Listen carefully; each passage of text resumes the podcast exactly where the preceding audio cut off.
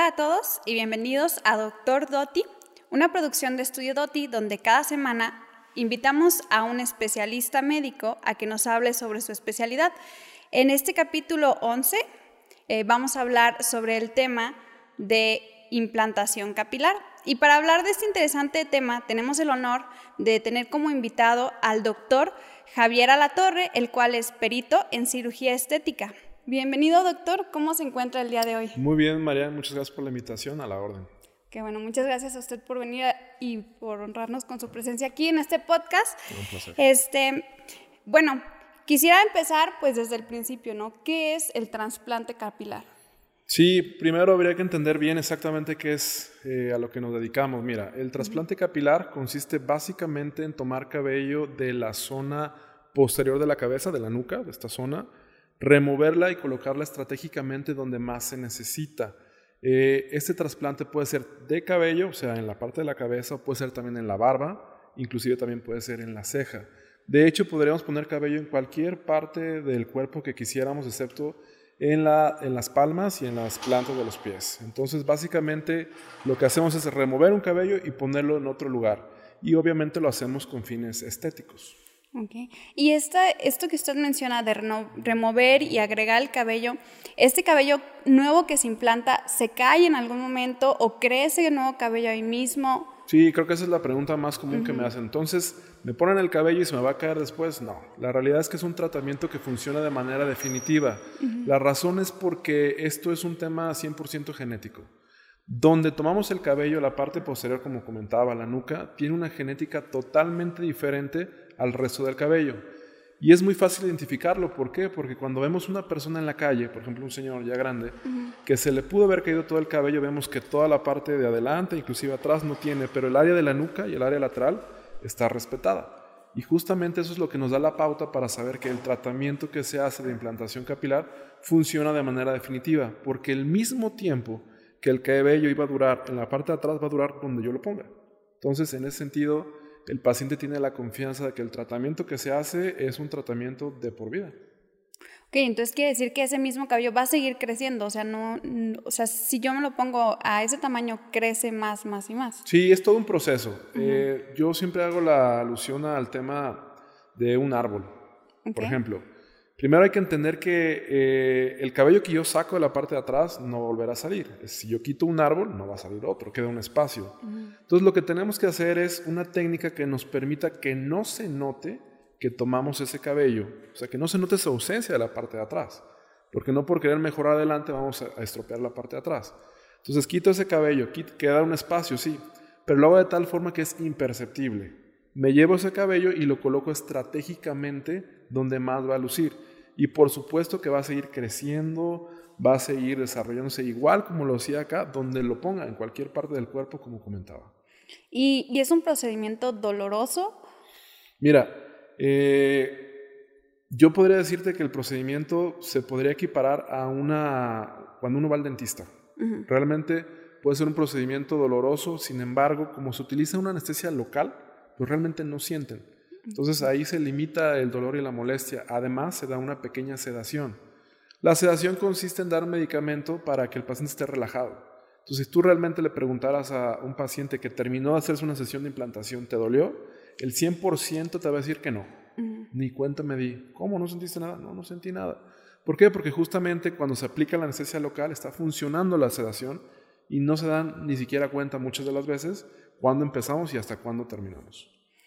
Oye, y ahorita decías que era como ir al dentista. ¿Y en cuánto a tiempos y espacios es igual? O sea, tú, una persona puede acudir al consultorio médico y ahí mismo se realiza la implantación o tiene que entrar en cirugía. No, es un procedimiento quirúrgico. Es un procedimiento quirúrgico que requiere todo un protocolo. No es como cuando uno va, digamos, al dentista o vas a pintarte o cortarte el cabello, no. Es todo un protocolo en que se requieren hacer estudios previos. ¿sí? Primero, diagnosticar al paciente para que efectivamente digamos, sí, eres candidato para implantación capilar. Perfecto, muy bien. Y la segunda parte, mandar pedir estudios laboratoriales que nos den la certeza de que el paciente que se somete a un procedimiento no corre ningún riesgo de hacerse tal. ¿sí? Porque esto es un procedimiento estético, no es nada de vida o muerte y nadie debería de correr riesgo por hacerse una cirugía estética. Entonces, sí, se requiere todo un protocolo para ya después programar una fecha y hacer el tratamiento. Lo que sí es un tratamiento, eh, digamos, tardado, por decirlo de alguna manera. Nosotros empezamos la cirugía, porque es una cirugía pequeña, pero es una cirugía, la comenzamos a las 8 de la mañana y promedio va a durar 3, 4, 5, a veces hasta 6 horas. Entonces, toda una mañana casi hasta la tarde. Entonces, se requiere de todo un protocolo, como te comento, para estar completamente seguros de que el paciente está indicada su implantación y que no corre ningún riesgo. ¿Y con una sola cirugía es suficiente?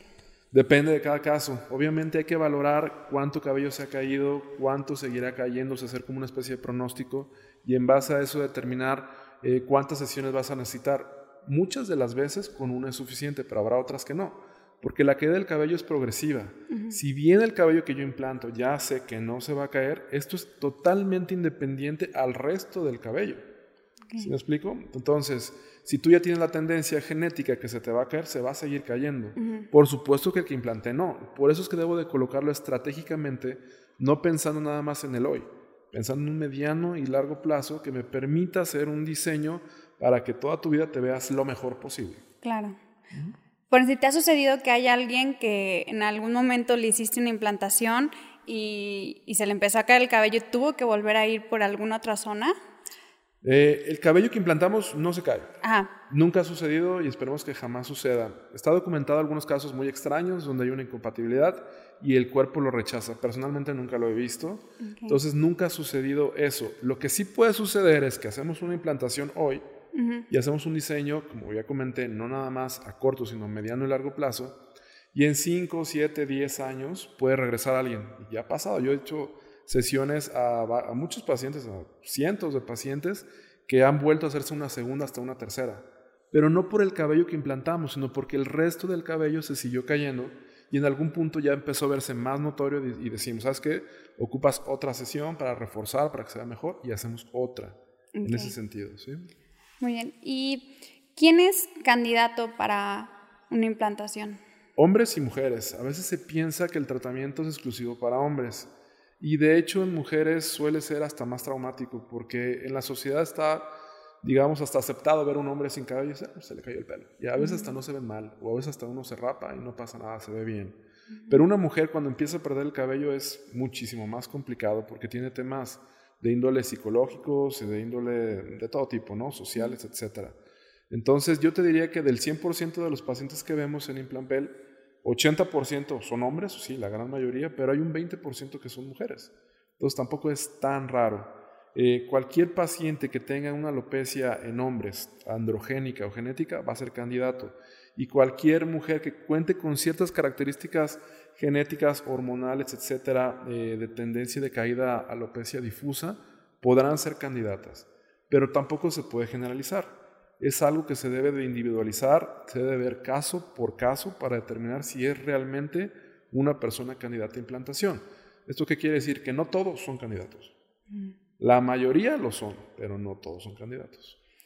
Y en situaciones como quemaduras o, sí, más que nada quemaduras, que la piel pues está en un estado distinto, se puede realizar implantación. Sí, sí, sí, en quemaduras, en injertos, ¿qué pasa? Que tuvo un accidente y tuvieron que poner un injerto de piel y ya no le salió cabello. ¿Se puede poner cabello? Sí.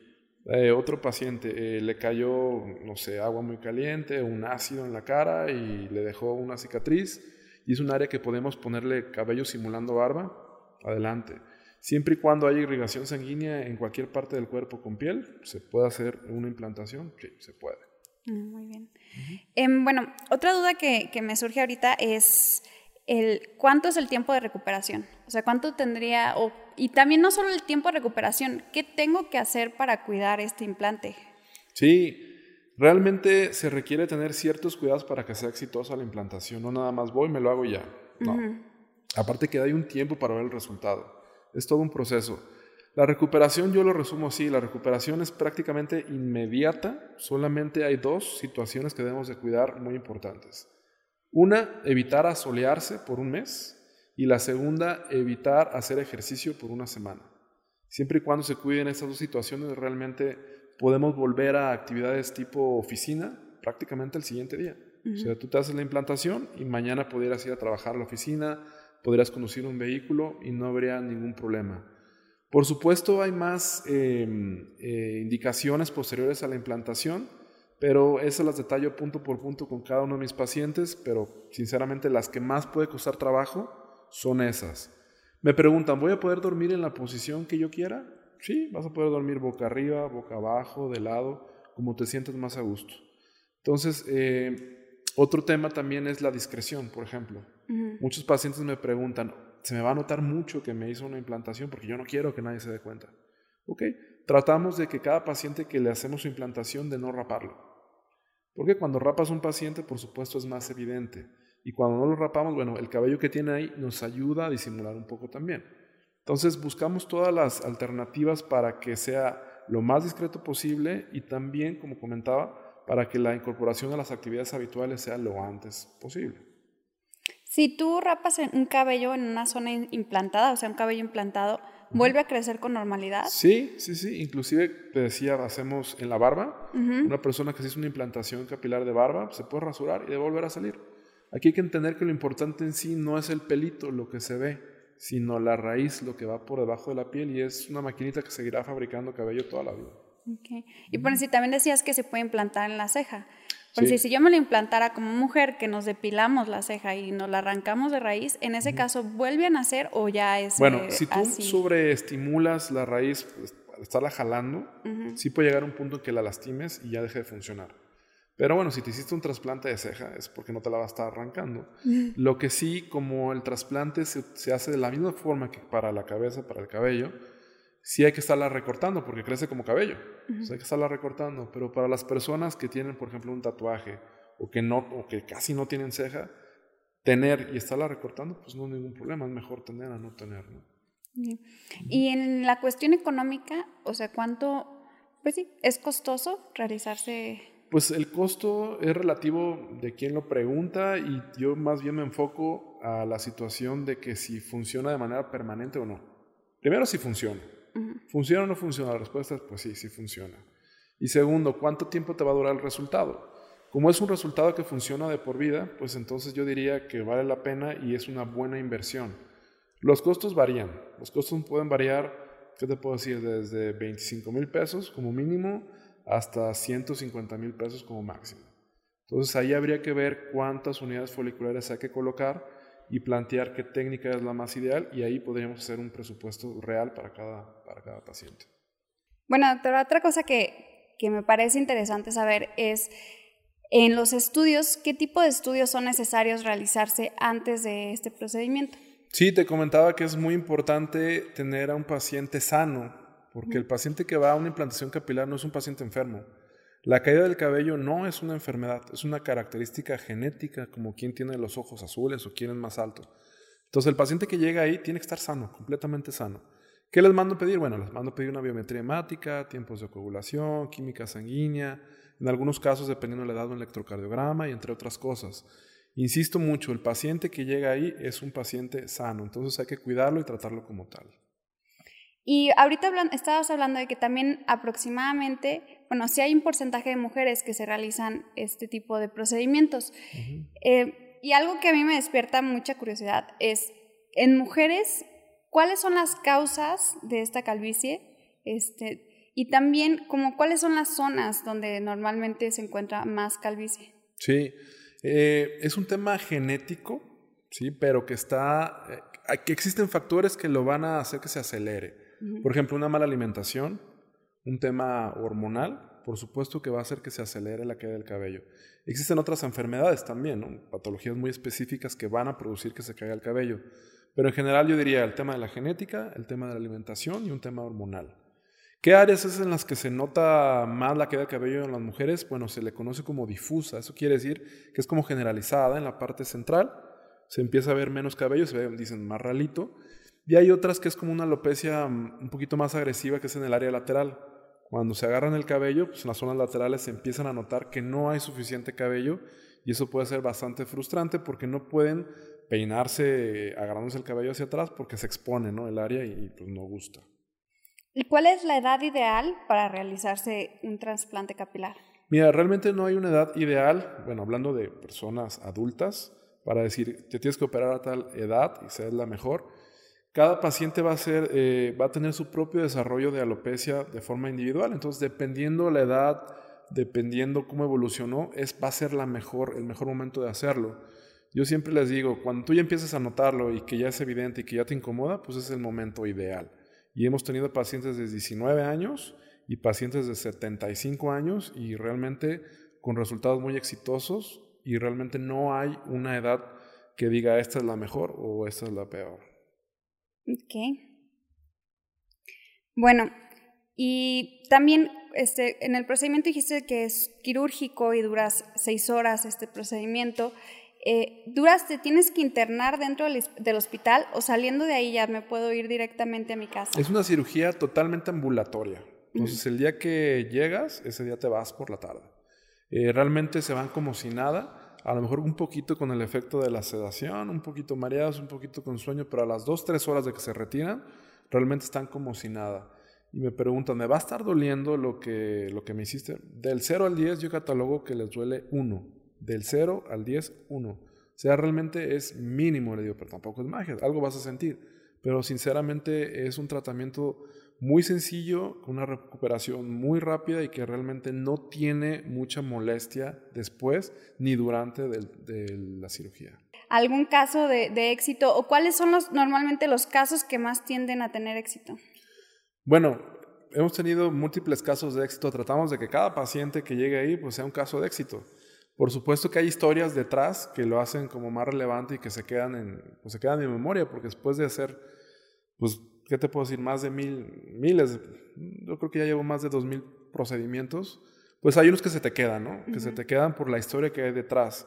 Yo recuerdo que una vez llegó un hombre eh, de aproximadamente unos 50 años, 55 años, que quería ser padrino de una niña, pero no, le daba mucha vergüenza, mucha pena quitarse el sombrero. Él era un mariachi. Y para entrar al templo, para ser el padrino, pues tenía, en la misa te tienes que quitar el sombrero, ¿no? Y me comentaba, es que nadie me ha visto nunca sin el sombrero. Es más, ni mi mujer me ha visto sin el sombrero. Entonces me da mucha pena que ese día, cuando vaya yo a la fiesta, cuando vaya a la misa, me quite el sombrero y me vean todos calvo. Nadie sabe que estoy calvo. Yo no me lo quito ni para dormir. Y yo, wow. Entonces necesito que me haga el tratamiento porque la fiesta está al día. Ok, perfecto, tenemos tiempo para empezar a ver resultados, por supuesto. Entonces fue muy gratificante que pasara el tiempo y que el paciente regresara y me enseñara las fotos de la fiesta y ver efectivamente que estaba así su sombrero, muy feliz con su sombrero aquí en el pecho en las fotos y con la niña, ¿no? Entonces fue algo, algo muy bonito y así muchas, muchas historias, pero sí, realmente yo siempre concluyo que cualquier situación que te implique que te sientas mejor y que te veas mejor y que te aceptes más y que te haga feliz, ¿por qué no hacerlo? Entonces, quitar los prejuicios de hacerse una implantación capilar, una cirugía estética, por el miedo de, que los demás me juzguen, no. Si tú te sientes bien y quieres sentirte bien, ¿por qué no hacerlo? Si yo, si yo estoy decidiéndome o me decidí ya a realizarme una implantación capilar, ¿cómo sé que al lugar que estoy acudiendo es un lugar profesional y que no está siendo como un lugar patito donde me están... Sí, es muy importante que quien te lo haga por lo menos tenga una experiencia reconocida, tenga por lo menos una licenciatura en medicina, tenga un, un, grado, ya sea una especialidad o una maestría, o, o en algunos casos un doctorado, en lo que te va a hacer, ¿no? Que esté certificado también es una situación importante. Entonces, no es nada más hacerlo por hacer. Actualmente existen eh, algunos lugares que funcionan a manera de franquicia, que ese es otro tema, que es como cuando vas a un restaurante. O sea, en general hay una receta, ¿no? Para hacer una comida, la receta es así. Pero no son las mismas manos que lo preparan. En algunos casos puede quedar mejor o puede quedar peor. Yo estoy totalmente en contra de las franquicias porque no te garantiza eh, una uniformidad en los resultados, porque no son las mismas manos. Lo importante es aquí quien te hace el diagnóstico, quien te hace el tratamiento y quien te da el seguimiento tiene que ser el mismo responsable. No puede ser varias personas y no puede ser de una manera eh, poco profesional en la que no te lo está haciendo la persona experta. Entonces yo recomendaría que el primer paso para decir dónde me lo hago, decidir dónde me lo hago, es saber que quien te lo va a hacer y quien te va a dar el seguimiento y que te hizo el diagnóstico sea una persona especializada en ese rubro de, del cabello, que es mi caso, ¿no? Muy bien. O sea, tendrá que ser mínimo un cirujano plástico. Así es, así es. Y bueno, sé que em, bueno, en una, hablando ya de una cirugía plástica, de una cirugía estética, pues tiene una connotación psicológica muy fuerte, ¿no? O sea, ya no, no es, porque un día te ves de una forma y otro día te, este, te despiertas y estás totalmente diferente, ¿no? Este, hay como qué seguimiento eh, a nivel psicológico o cómo se preparan o, los pacientes que te ha tocado, cómo has visto que se preparan o tienen un impacto muy fuerte. Mira, lo más adecuado en cualquier tratamiento de tipo eh, reconstructivo o una cirugía estética es llevar todo de la mano como una especie de equipo, ¿no? Porque tiene repercusiones eh, psicológicas, sociales y físicas. En general, el paciente que yo atiendo pues es un paciente de mediana edad que digamos no requiere de, tanta, de tanto apoyo psicológico. Sin embargo, en un mundo ideal, yo sí recomendaría también acudir con un psicólogo, una psicóloga que nos complementara para que de la mano llegáramos a ese proceso y no fuera un impacto tan grande. En general, en mi experiencia, yo veo que no, pues la gente, por ejemplo, aquí llega, no tiene pelo y de repente ya tiene y pues se siente feliz y no, no se va a deprimir por estar con más cabello, al contrario, están más felices. Pero sí hay personas que lo pueden tomar por un lado eh, un poco más complicado por el cambio social. Y ahí sí es donde podría entrar un psicólogo. En general y en un mundo ideal, yo creo que sí sería lo, mejor. Pues. Bueno, pues ahora sí, muchas gracias, eh, doctor. Em, no sé si quiera decirnos cuáles son sus redes sociales, este, unas palabras de despedida. Sí, sí, con mucho gusto. Primero agradecer la invitación, fue todo un placer. Las redes sociales, bueno, eh, nos pueden buscar en Facebook como Implantpel, la clínica se llama Implantpel.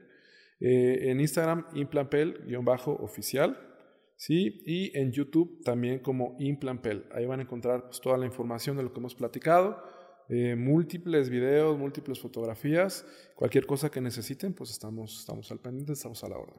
Sí, de igual forma van a aparecer aquí, bueno, van a aparecer en pantalla todas este, tus redes sociales y también por las de las de Estudio Doti y las de este podcast de Doctor Doti. Eh, y pues agradecerle mucho, doctor, este, que se haya animado a venir con nosotros. Un placer, un placer. Muchas gracias. Bueno, hasta luego.